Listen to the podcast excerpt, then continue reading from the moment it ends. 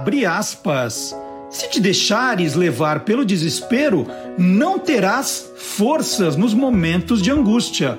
Anthony Burgess, escritor inglês.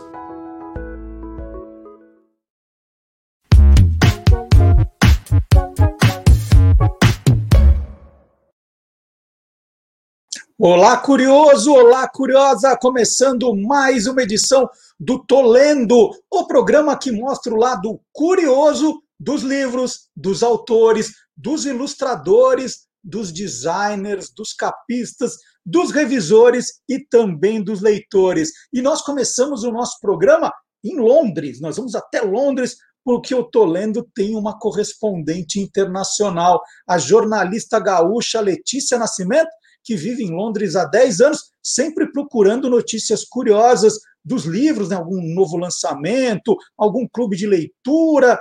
A Letícia está sempre de olho aberto e agora traz mais uma novidade aqui no God Save the Books.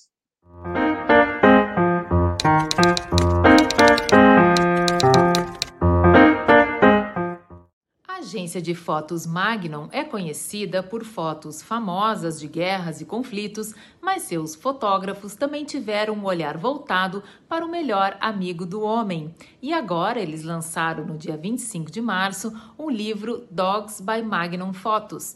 Muitas vezes engraçadas, essas fotos tiradas por fotógrafos renomados mostram momentos do cotidiano desses bichinhos de quatro patas que conquistaram o coração de nós humanos há muito tempo. São 180 imagens reunidas pela primeira vez e muitas dessas imagens é, são do fotógrafo Elliot Aurit, que está com 92 anos. Ele já disse uma vez sobre essas fotos: essencialmente, elas não são sobre cachorros, eu espero que elas sejam sobre a condição humana. O livro traz imagens também de outros fotógrafos é, famosos e renomados, como Thomas Hopker, Richard Calvert, Steve McCurry e Constantine Manos. Então, se você é apaixonado por cachorros, conhece alguém que também gosta muito de cachorros, Tá aí uma boa dica. Eu espero que alguma livraria aí no Brasil importe, porque o livro é muito divertido e as imagens são ótimas. O God Save the Books hoje fica por aqui e até a próxima.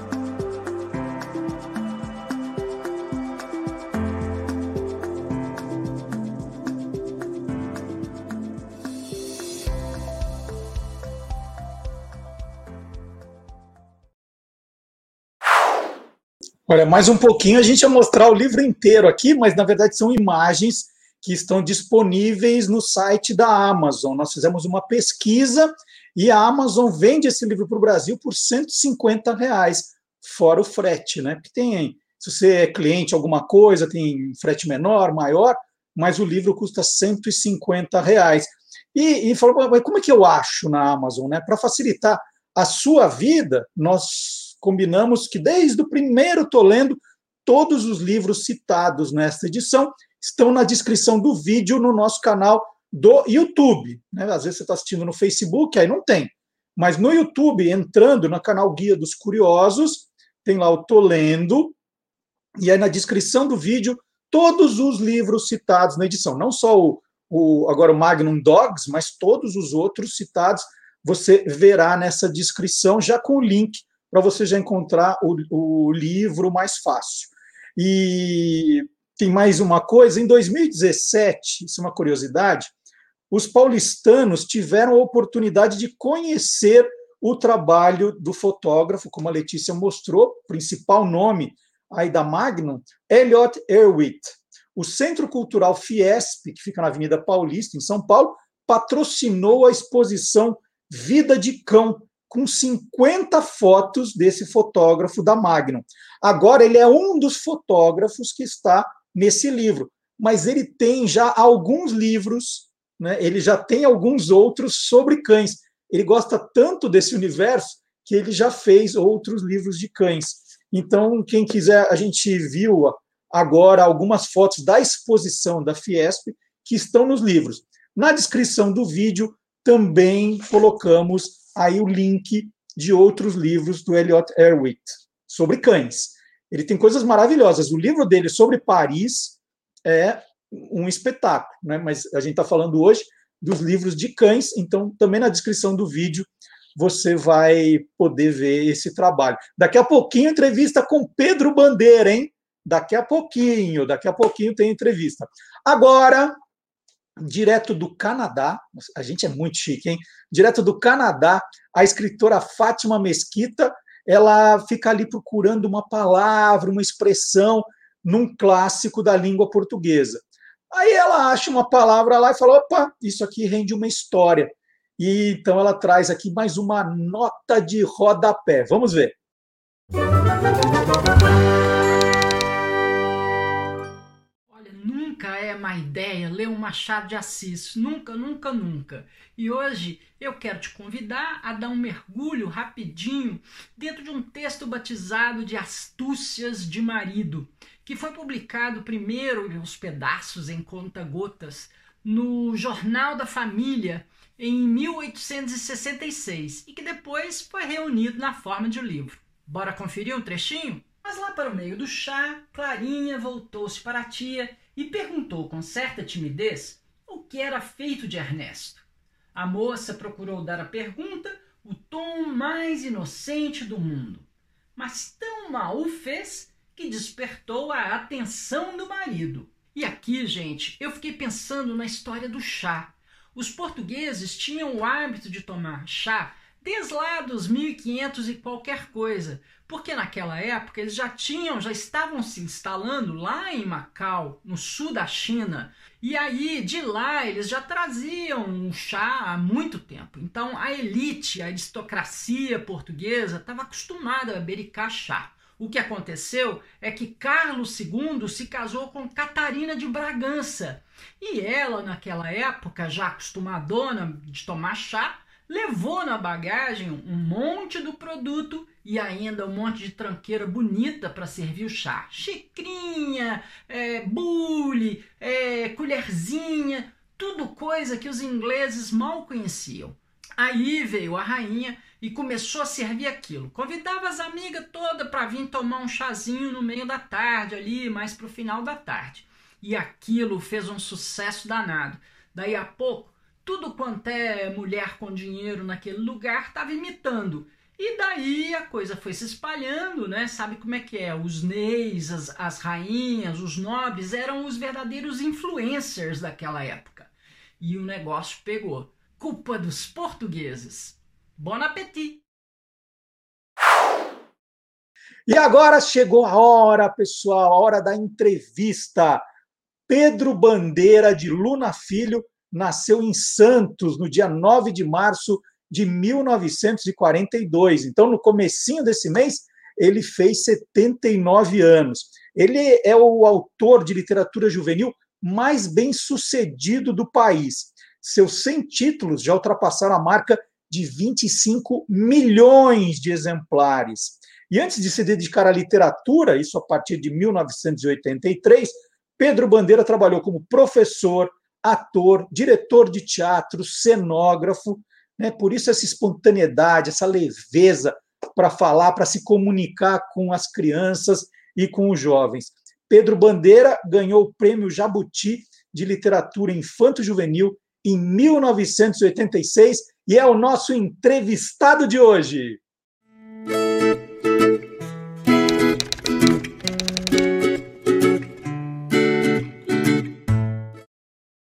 Bom, eu vou começar essa entrevista me beliscando para ver se é verdade que eu vou conversar agora com Pedro Bandeira. Que alegria, Pedro, ter você aqui. Muito obrigado por participar do nosso Tolendo. Tudo bom?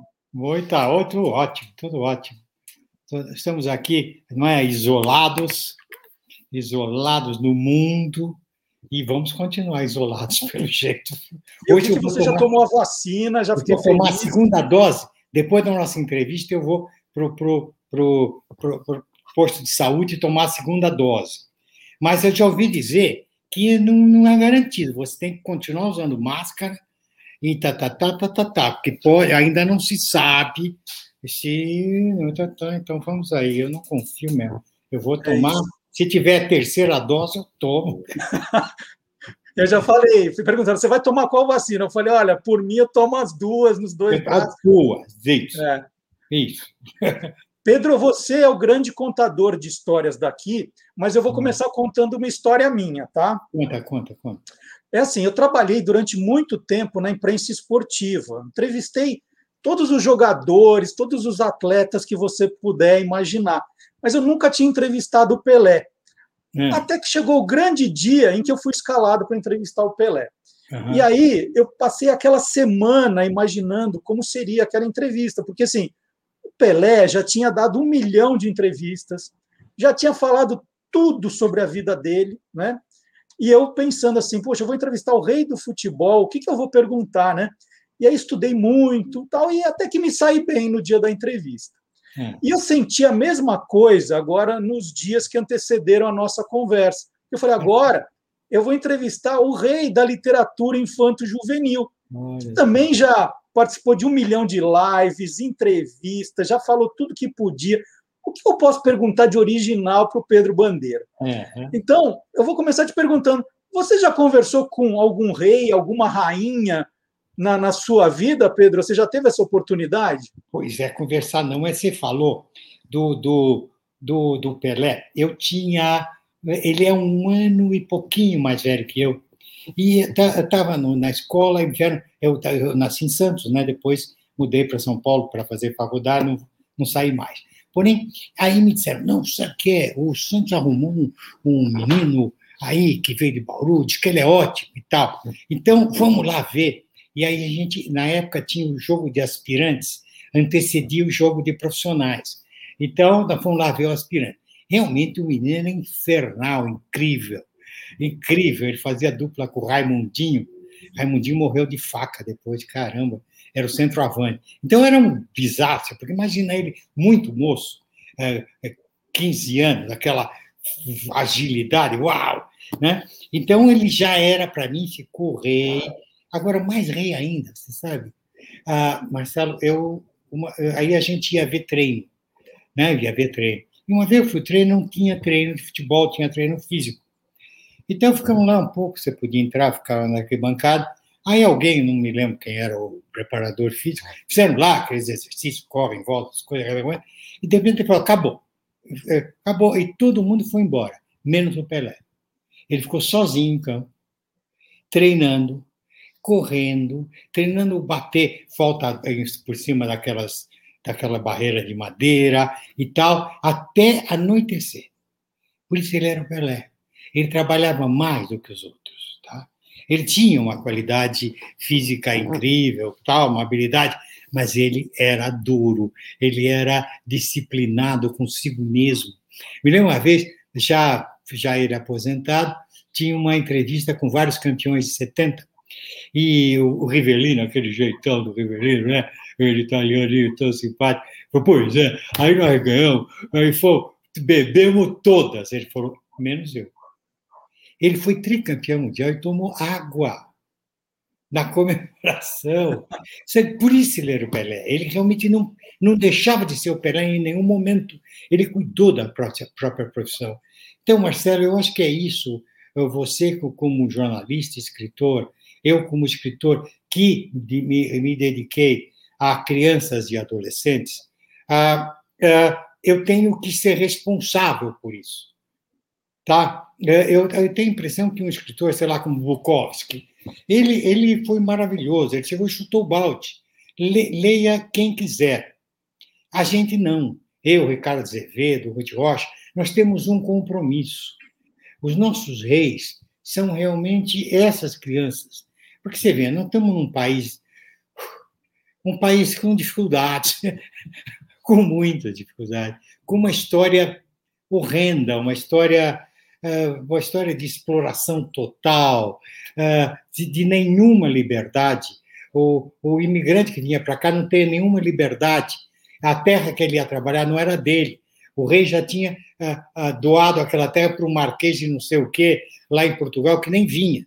Ele tinha que trabalhar para. e podia ser expulso da terra no momento seguinte. Ele nunca não tinha liberdade de trabalhar no que era dele, no que era seu.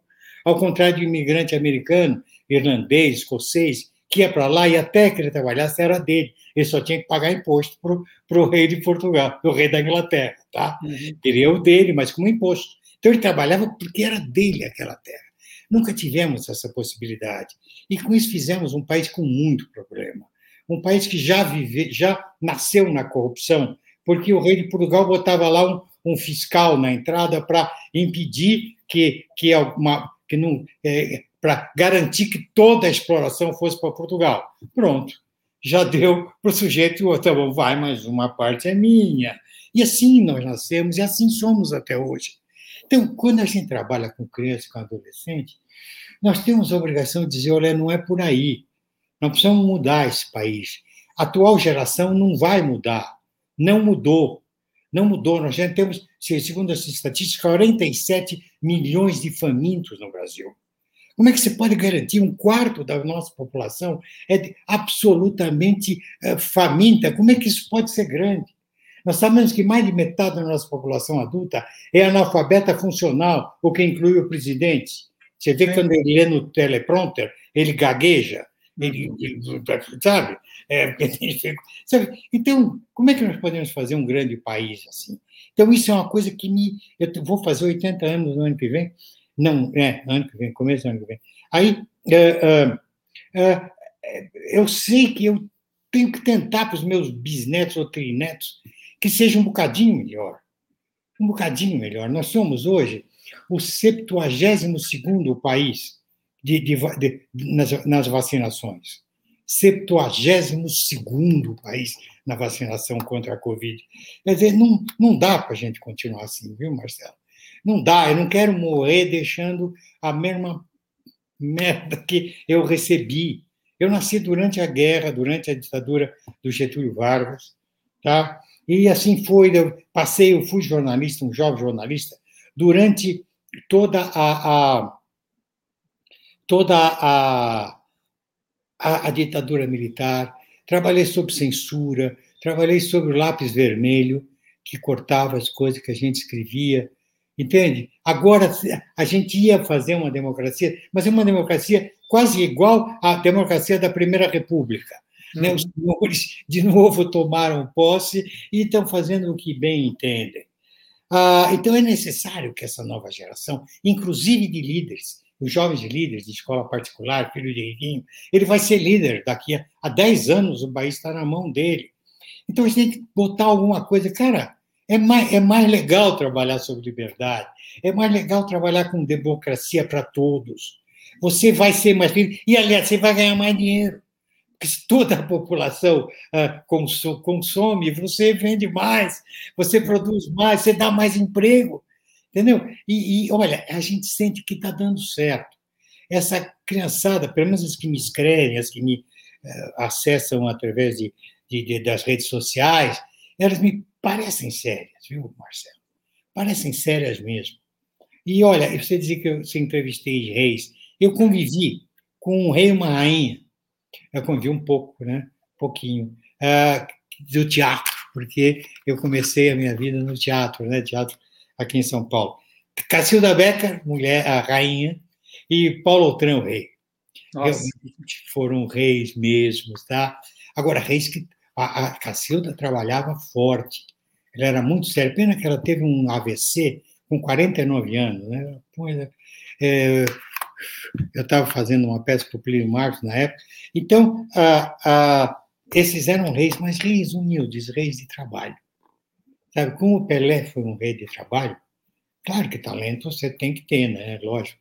Ah, mas se não treinar, um, o, o, o grande nadador não vai ganhar medalha de ouro na Olimpíada. Se não quase que se afogar na piscina 10 horas por dia. Não adianta ter talento, entendeu? Então, para mim, os reis são os reis do trabalho. Pedro, a gente fala muito do, do Casa de Ferreira Espeto de Pau. A gente está falando muito hoje que as crianças elas são bombardeadas pela internet, pelo streaming, e que sobra pouquíssimo tempo e às vezes interesse para leitura. Você tem netos ali que gostam dos seus livros, gostam de livros? Olha, eu uh, tenho uma neta que lê, ela tem 20 anos, ela lê Platão, mas tem um netinho que eu estou com dificuldades. Meu netinho, eu estou com dificuldade, sim, ele precisa ser forçado a ler, eu, eu, eu, pelas minhas pesquisas, descobri o seguinte: a pessoa que diz que não gosta de ler é uma pessoa que foi mal alfabetizada. Ela não teve o letramento, ela não lê com aquela facilidade necessária. Então, quando alguma dificuldade começa a ocorrer quando ela lê, ela fala, ler é chato, e para. Tá, isso a gente aprende, a gente descobre, você sabe muito bem, que tem meninos que chegam a fazer vestibulares, você pega a redação dele, você não entende bolacha do que escreveu. Quer dizer, ele é um analfabetinho. E ele fez o ensino médio. Quer dizer, não, isso eu trabalho muito com as minhas professoras, não podemos permitir isso. O menino não pode sair do nono, tá, do nono ano, médio, do sexto ano, sem compreender tudo que lê. Ele não precisa ter um vocabulário tão rico a ponto de ler um livro difícil, tá? Mas ele tem que ser capaz de botar o olho, bater o olho, porque está tudo escrito, Marcelo, você sabe. Não é, se não é no papel, é na tela, é no vídeo, é na nuvem, mas está tudo escrito. O conhecimento está tudo escrito. Se eu não decifrar direitinho tudo que lê, eu não tenho futuro. Hoje em dia, no século XXI, você não precisa de um homem forte. Há três séculos atrás, um homem forte podia ganhar, uh, sustentar sua família sendo bom na enxada e tal. Hoje não precisa disso. Quem precisa de um homem bom de enxada? Você tem máquinas que fazem trabalho de 500 homens. Você precisa de um homem que tenha cabeça. Você vê, a Coreia do Sul, um país desse tamanho, saiu de uma guerra outro dia, é uma potência. Não, ou certamente o meu computador foi fabricado lá ou na China não é made in Brasil. O meu celular não é made in Brasil, é made in Korea, made in Japão, made in China. É, por quê? Porque lá eles levaram a sério a educação. Lá na, na Coreia, no, 100% é, da população adulta tem pelo menos ensino médio completo. Tá? Então, pessoas muito boas em matemática. Você vê que não pesquisa PISA, nos relatórios da, da, do PISA, o Brasil está lá embaixo em compreensão leitora. E não em matemática, em ciência, em tudo. E eles estão lá, você vê que está lá na frente, está é, atualmente a Finlândia em primeiro lugar, Noruega, Coreia, estão lá em cima. Nós somos esse paizão, mas não, somos como, não sabemos como aproveitar esse paizão. Tá? Ah, então, eu acho que o nosso trabalho, velho, como jornalistas, como escritores, ah, é muito sério. A gente tem que ser como o Pelé, viu? treinar mais que os outros. Não só como o Pelé, né? Como o Pedro Bandeira, que podia estar ali sossegado, mas aí resolveu arrumar a sarna para se coçar. Ele virou um influenciador digital agora durante a pandemia. Está lá com o Instagram, com um material maravilhoso no YouTube. E aliás, Pedro, você tem um, você é um excelente contador de história, né? Acho que você trouxe isso do, do teatro na hora que você está fazendo os vídeos e, e, e você faz coisas que são emocionantes.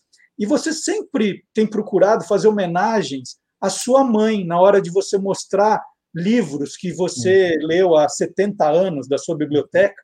É. É, ela teve uma importância fundamental na sua vida de leitor, né? Pois é. é Marcelo, eu, fui, eu, sou de uma família ah, que, vamos dizer, era de classe pobre alta, quase média baixa. Né? Tava, mas uma família principalmente, talvez economicamente média, mas uh, uma classe muito baixa culturalmente. Uma gente de, de classe média muito acomodada, cujo sonho era fazer um concurso público para se arrumar e ser, funcionário dos Correios, funcionário, sabe, funcionarinho e tal. E o meu pai faleceu, estava na barriga da minha mãe. Então, eu não sei como seria se ele tivesse ficado vivo. Ah, então, fui criado por ela, só, só por ela. Ela não era uma mulher de letras, realmente não era, mas ela era uma contadora de história.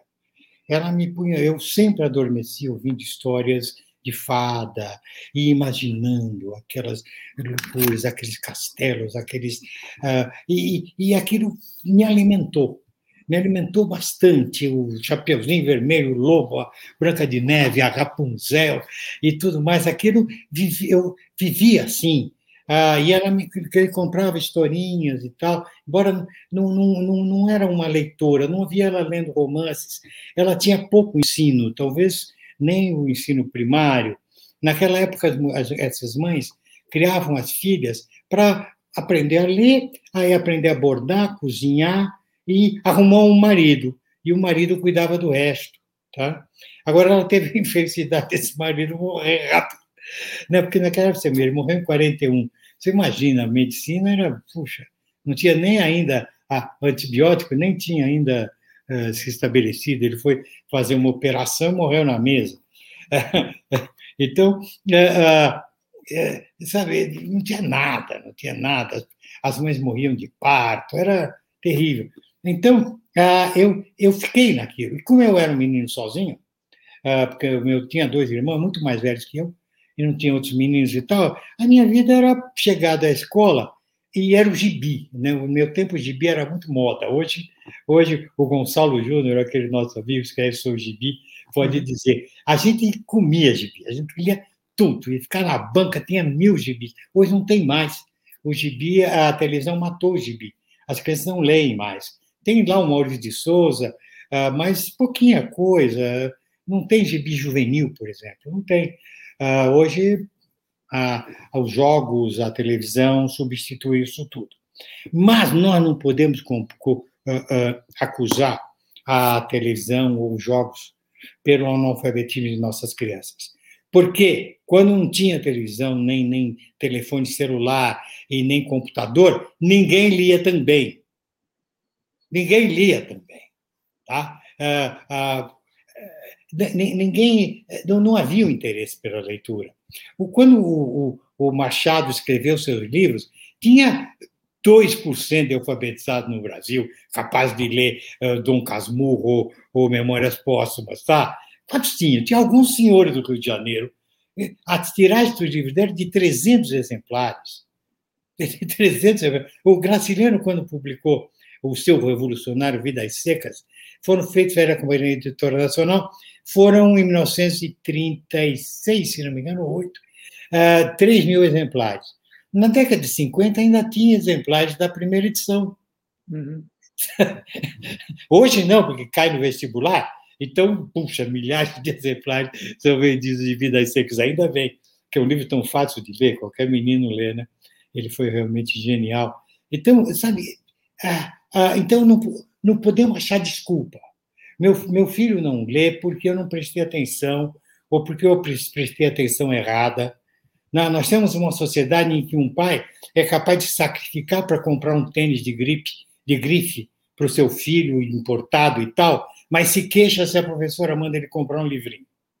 Tá? Ele não gosta de gastar dinheiro com bobagem. É mais importante investir no pé do que na cabeça da criança. Isso eu repito toda hora, porque eu já ouvi isso. Já ouvi isso, tá? Fazer, meu filho lê, eu gasto 50 reais no livro, ele lê, depois lê fica encostado. Sim, você gasta 50 reais num lanche e para onde vai o lanche depois? Não fica nem encostado, tá? vai para o Tietê. Então, sabe? Então é isso. O, o, importante é o que ficou na cabeça do menino daquele livrinho.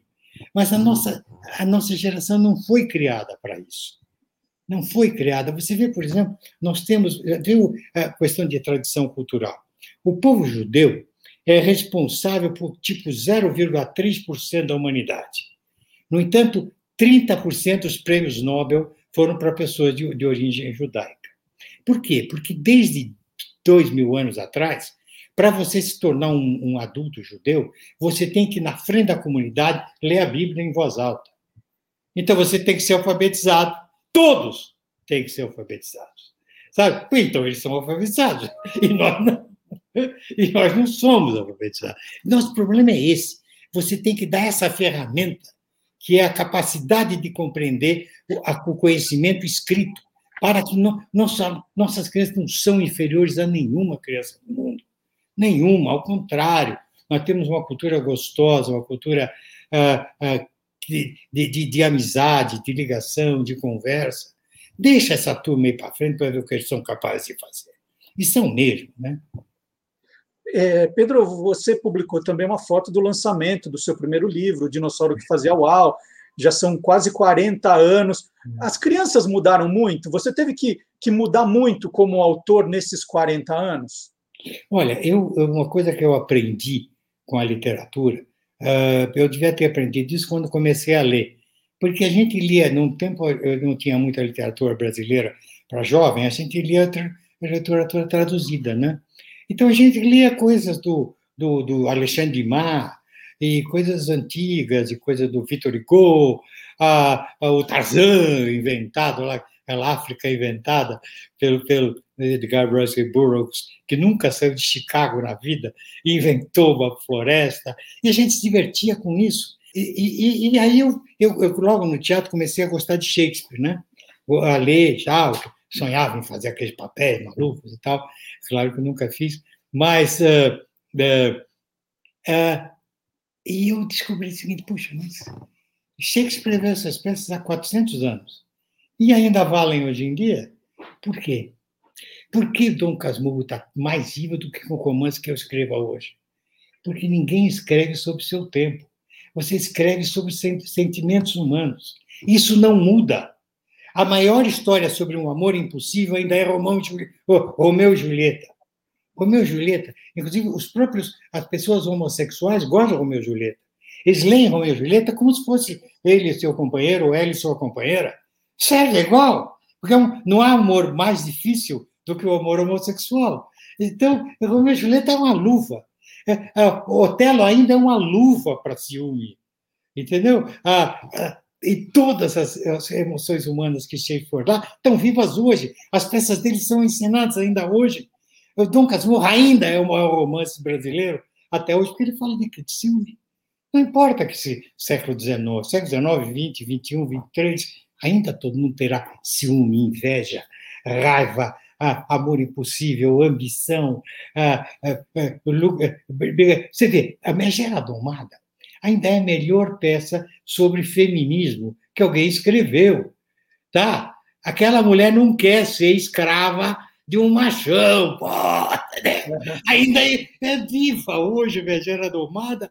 Então, você vê, então, esses escritores, você pega, por exemplo, um, um, um Dostoiévski, o Crime e Castigo é a melhor história sobre, sobre, sobre remorso que alguém jamais poderá escrever. Está vivíssimo esse romance, entendeu? Sobre, sobre, sobre estrutura familiar, Irmãos Karamazov, está aí para quem quiser entender a própria família e, e as brigas com o pai.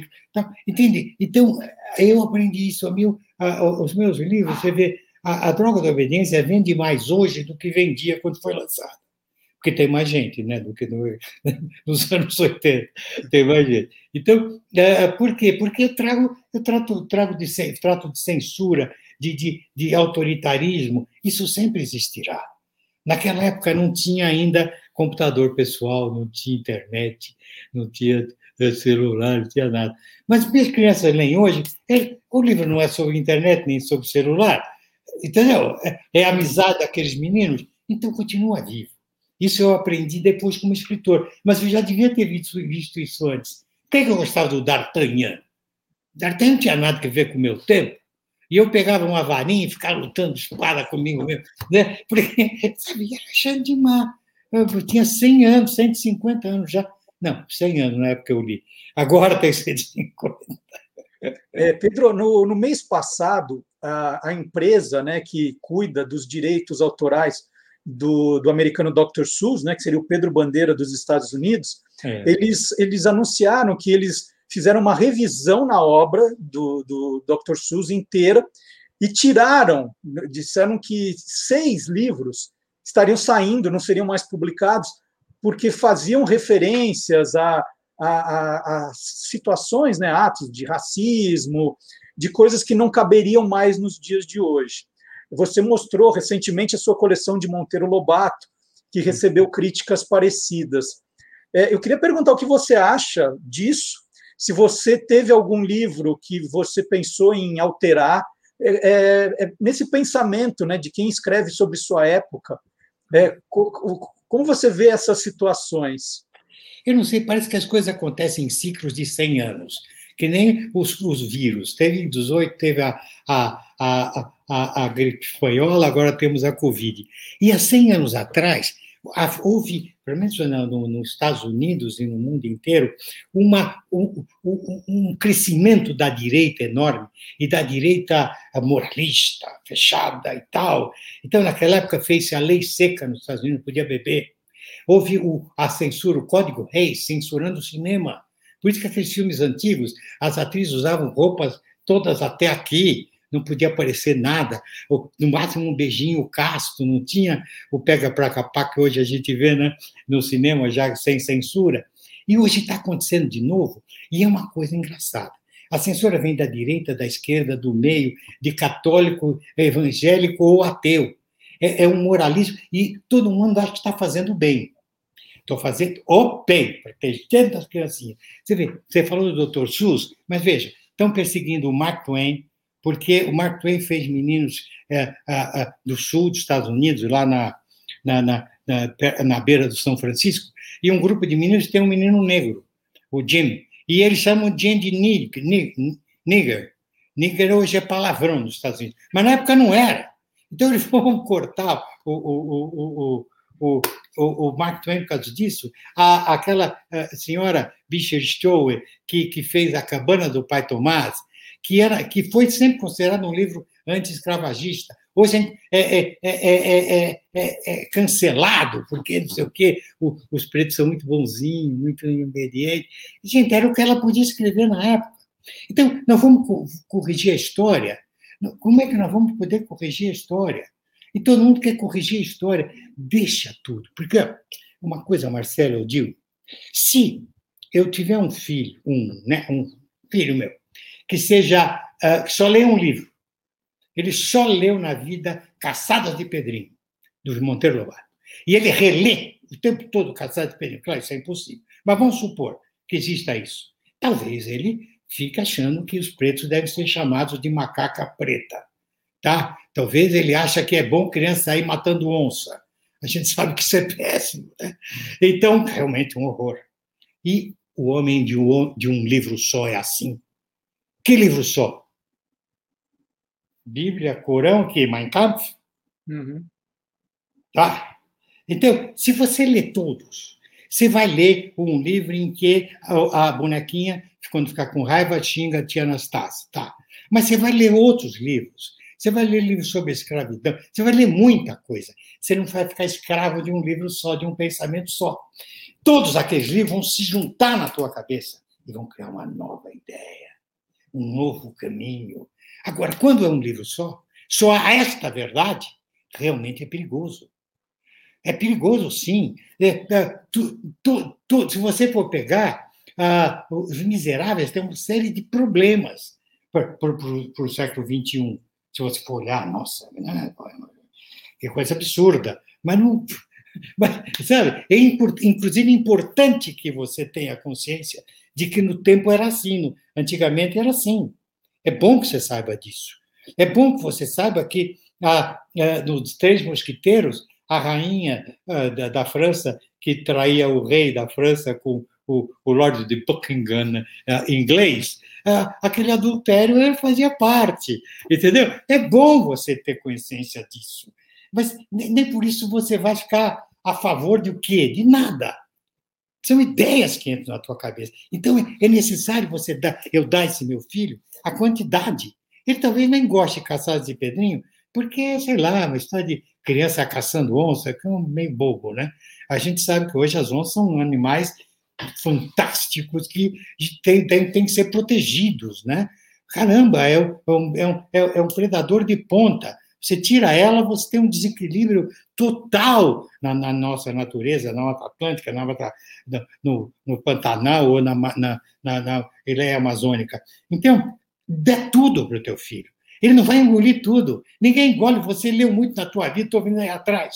Mas você não engoliu nenhum desses livros. Nenhum deles.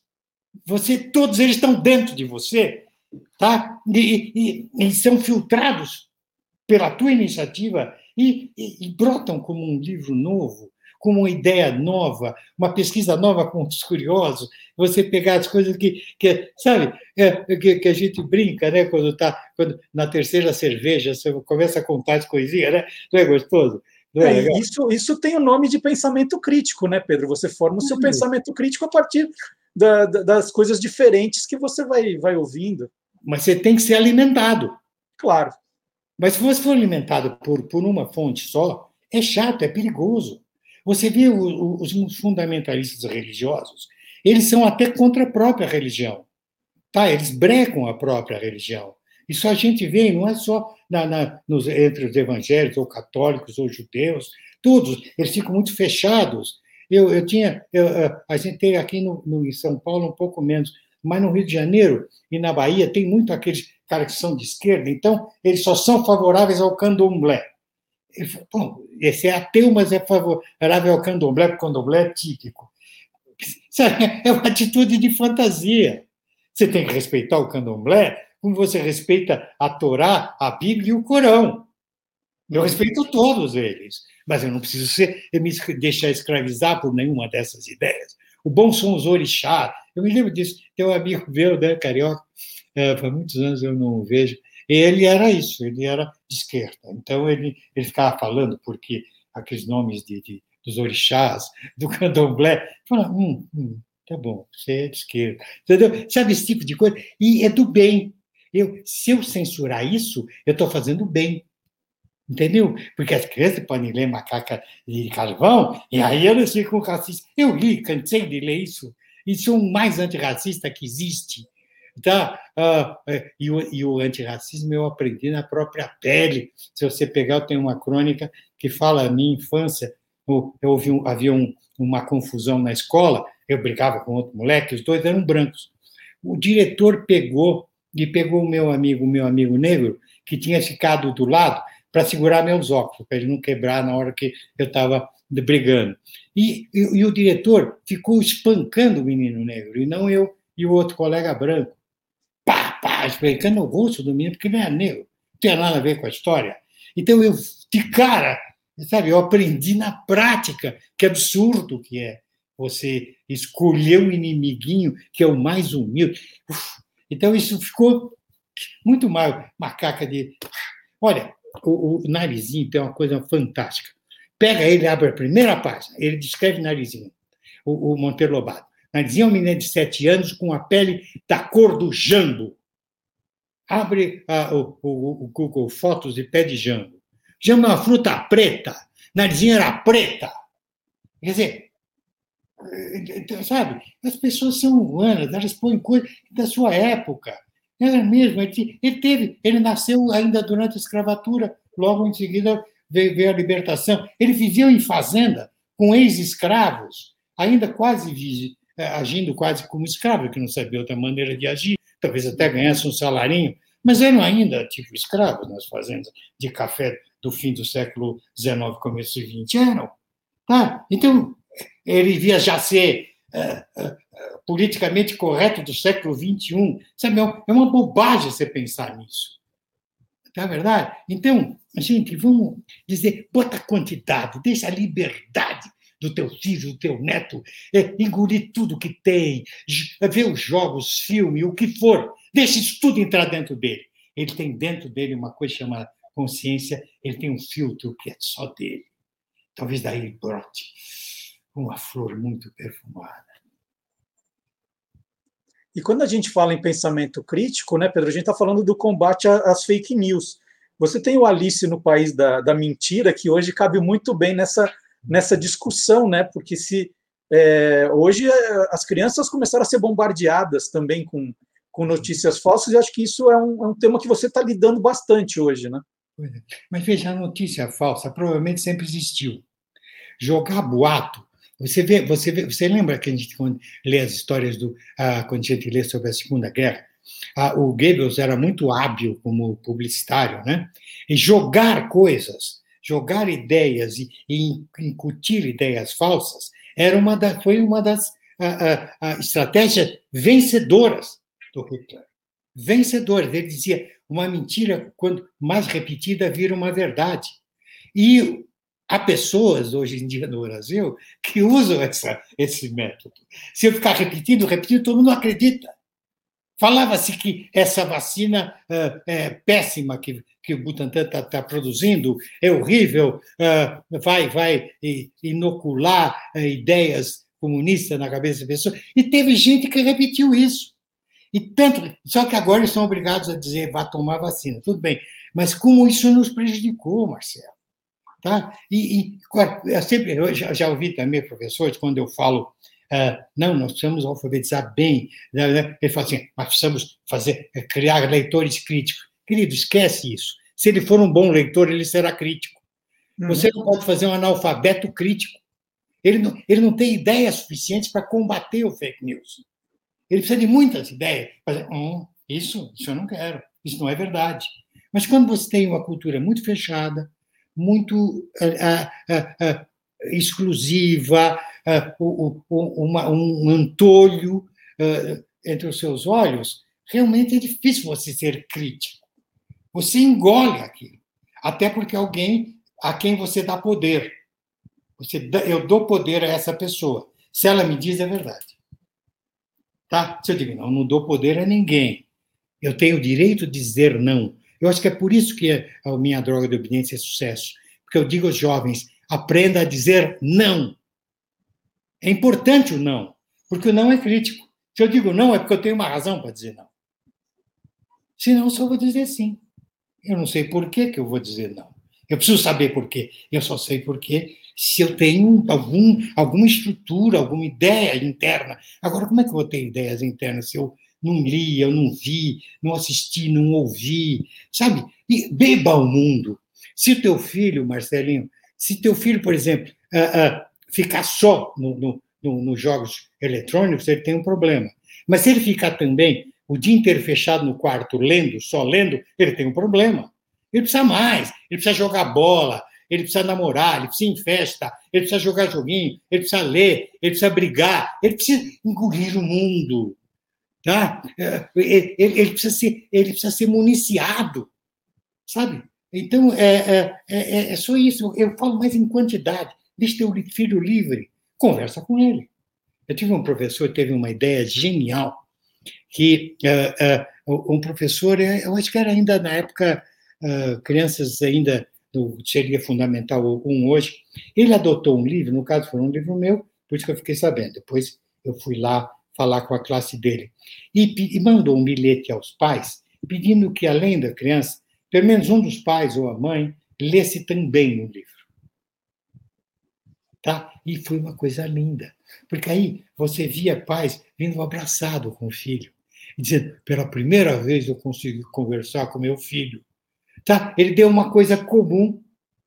Tá? Eu discuti, é mesmo, isso aí não é. É que você achou, também achei. Entendeu? Olha que coisa bacana que esse professor fez. Ele aproveitou, pai, aproximou pais e filhos através do mesmo instrumento, tá? Que é um livro. Que, é, que, era, um, era um problema de, de, de, de racismo, que, de, de, eh, de, exclusão. Um livro que eu tenho é um, uh, uh, sobre a exclusão, a exclusão do, do diferente, né? E, entende? Então, veja como é rico você poder conversar. Então, converse também com o teu filho tá? Uh, o que você achou desse livro? Ah, você achou isso? Puxa, bacana. Sabe, conversa sobre isso. Tá? Eu tive uma vez uma experiência muito interessante com a minha mulher. Ela era... Uh, uh, ela era orientadora pedagógica de, de segundo grau de, de ensino médio. E, uma, e tinha um menino que era muito alegre e tal. De repente ela começou a achar esse menino chegava chateado, cabeça baixa, e chamou o menino falou, poxa, era um bom garoto e tal. Chamou o menino e falou, tem que dar um segundo você. Ah, eu, eu vou sair de casa, sabe? Meu pai é um saco, não aguento meu pai. Mas por que você não aguenta? Por quê? Ah, ele fica implicando com as músicas que eu ouço, tá? com o meu cabelo e tal. Ele só me saco e tal. Ah, é? Mas escuta, você gosta das músicas que teu pai ouve? Eu não, com as coisas quadradas. Ah, é? Hum. E você gosta do cabelo que ele. Não, aquele cabelo todo de bancário, eu não gosto. Hum. Não tem uma coisa que vocês dois gostam? Bom, a gente gosta da mamãe. Bom, mamãe não vale. O que mais? Vocês torcem para o mesmo time? Ah, a gente torce para o mesmo time, sim. Ele me levava no campo quando eu era pequeno. Hum. Então, em vez de conversar sobre música e sobre cabelo com teu pai, conversa sobre futebol. Aí passou um tempo, ele nem se aproximar dela. Um dia ele chegou para perto dela e falou: Lia, ela chama Lia, Lia, meu pai é um cara genial. Tá? Vamos conversar sobre as convergências. É claro que ninguém é igual. Né? É legal, o Carlos Gomes de Andrade diz: ninguém é igual, nós todos somos seres humanos ímpares. Não há pares, nós somos ímpares. Mas temos que achar aquilo que a gente é par para nos aproximar. Não é? Quando você quer dar um presente para um amigo, você quer dar um livro, você dá um livro a ele que você gostou. Porque se ele também gostar, é mais um ponto de convergência que você vai ter com esse amigo. Tá? Não é assim? Então vamos trabalhar nas convergências. E dá para conversar nas convergências. Hoje nós dividimos o país, já notou? Nós dividimos o país de dois lados. Não pode ser assim. As uhum. pessoas, inclusive, que a gente discorda, elas não, não concordam, elas não estão erradas, ao meu ponto de vista, porque elas são más. Elas acreditam naquilo. Nós, para nos aproximarmos dela, nós vamos ter que achar pontos em comum. Quem sabe até eu dei uma ideia, ela me deu uma ideia, e nós nos aproximemos mais e até mudemos um pouco aquela nossa ideia original. Tá verdade? Mas nós não estamos é, é, é, investindo na aproximação, e sim na exclusão, sob todos os pontos de vista. Tá? Não só na fake news, mas até. Tem, eu não falo mais com esse amigo porque ele é isso. Eu não vou falar a palavra porque pode ficar ruim. não falo. Não, fala, fala. Não toca nesse assunto. Eu tenho um querido amigo, queridíssimo mesmo, que eu descobri que ele é do outro lado. Mas é, nós temos um ponto em comum maravilhoso. Então, outro dia ele tocou, eu desliguei e voltei para o ponto. Eu não vou romper com ele. As coisas políticas mudam. Eu não vou romper com um cara que eu sou amigo há 40 anos, sabe? É, então você tem que ter essa. Você tem que ter um pouco de sabonete nessa hora. Nós precisamos nos unir, cara. Mas nós não estamos unidos, né? Não estamos. Pedro, você falou da importância, né? A gente está falando de livros, mas da importância de você ter outras paixões, né? Você falou é, dos do jogos, do namoro, do futebol, e, e, você o tempo todo, nas, agora nas suas redes sociais, né? O Pedro está é, é, bombando já aí como influenciador. Você fala muito de filmes, você gosta muito de, de cinema. Eu uhum. imagino que logo, logo, quando acabar o isolamento, você vai falar de teatro também, que deve ser outra paixão, mas você fala muito hoje de filmes, né? A gente está preso e está lá assistindo no streaming. É, e aí é, tem muito. Eu, eu, eu tenho uma teoria, né? Quando, quando fala que o filme é baseado num livro, eu falo para minha mulher isso, falo assim, ó, deve ser bom, porque o livro já foi testado. Né? Uhum. Se alguém adotou, adaptou um livro, é porque ele foi testado com o público, né? funcionou e tem uma história boa. Eu tenho um certo receio de roteiro original, mas isso é um problema meu. Uhum. É, e, e, e, de vez em quando a gente tem a opção, né, que a gente fica sabendo de um livro porque está estreando um filme com, a, com aquilo.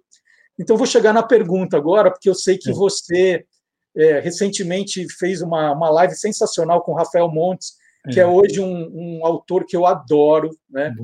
É, é e, e, eu Ele é comecei, né, veio lá, Netflix, Bom Dia Verônica, assisti o primeiro episódio eu falei assim: eu vou parar de ver agora para comprar o livro primeiro.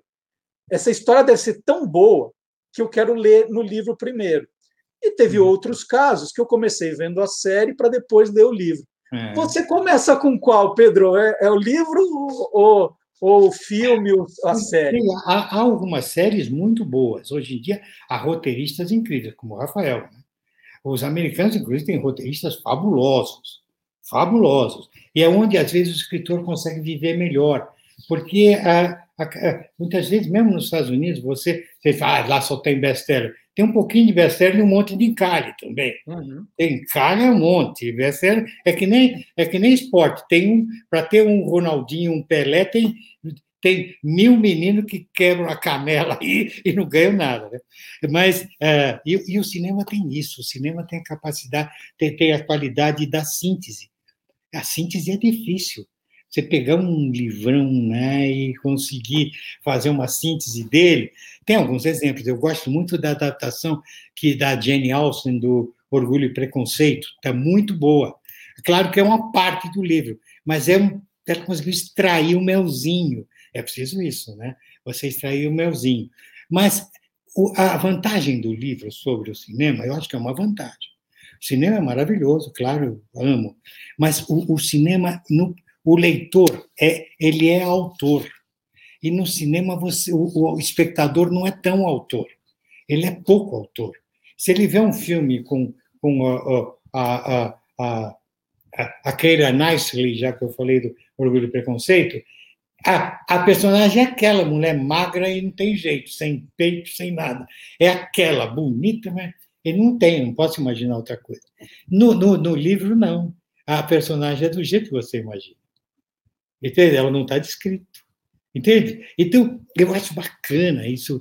É, eu tenho um exemplo que me doeu muito no passado. Tem um livro chamado Marca do Malagra, que as meninas gostam bastante. E eu recebi uma carta de uma menina de Brasília que dizia assim: Ah, Pedro, eu gostei muito do seu livro, mas eu tenho uma bronca. Por que, que a personagem principal, Isabel, não é preta? Eu sou negra.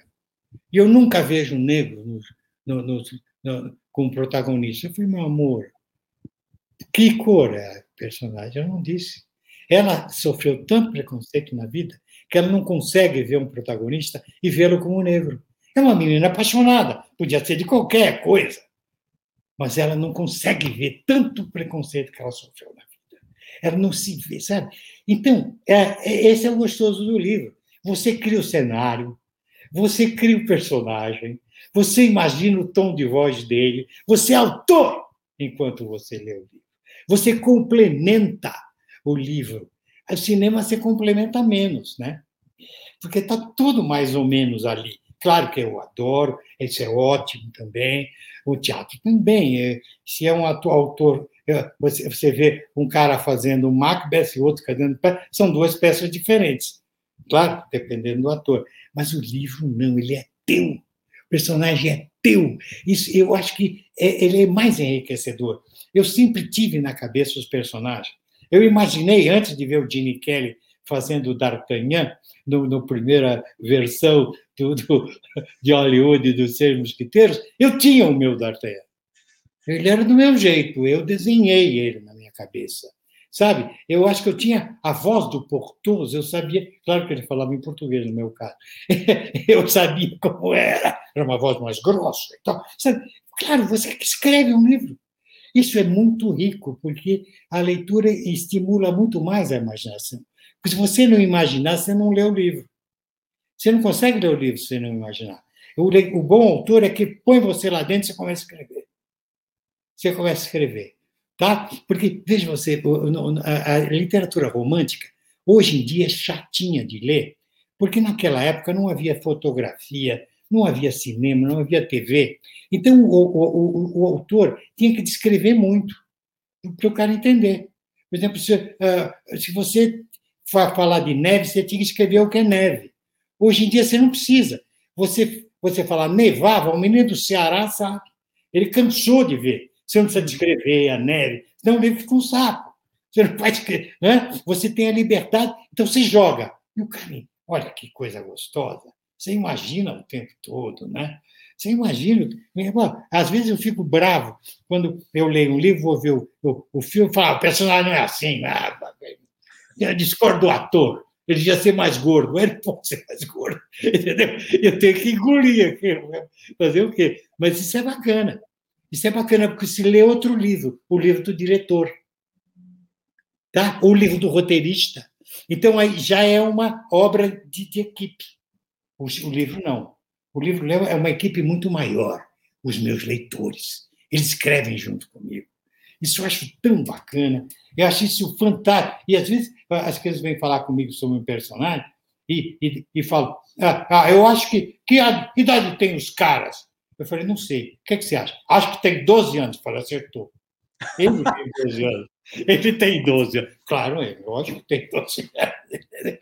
Então, Maravilhoso. Não, não é? Então, você não sabe. Você, pensa bem no livro que você lê. Você escreveu o livro enquanto você lia. Sabe, você entrou no livro, você completou o livro. Tá? O, o, o, o autor te deixou um campo para você ser artista. O leitor é um artista. um pouco mais para o espectador. Mas não quero falar mal de cinema, que eu amo cinema. Tá ótimo. Pedro, eu queria muito agradecer esses 50 minutos que passamos juntos. Olha, passou voando. Eu, eu ia continuar assim, eu falei assim, nossa, falando com o Pedro Bandeira, tem tanta coisa para falar, mas deixa para uma outra ocasião. Te agradecer demais esse tempo seu, essa sua simpatia, essa sua generosidade. Uhum. Foi uma manhã muito especial aqui, dessa manhã de gravação para mim. Muito obrigado, viu? Um dia a gente vai continuar a conversa tomando uma cervejinha e tal. Aí eu não vai preciso, ter 50 minutos. Eu preciso pegar o autógrafo nos meus livros, que eu sempre falo assim, puxa, eu fui em tantos eventos literários e eu nunca cruzei com o Pedro Bandeira. Olha que, que pessoa azarada que eu sou. Que eu ouvi o Rafael contando da primeira Bienal dele, deu de cara com você. Eu falo assim, nossa, é. eu estou tanto tempo tentando e não consegui. É, vamos, Inclusive, eu já fiz um livro pela editora Moderna, né, que é a sua é. editora. É mas nunca tive essa chance. Puxa, tá muito, bom. muito bom. muito obrigado, querido. Adorei falar com você. Sou teu fã também, viu?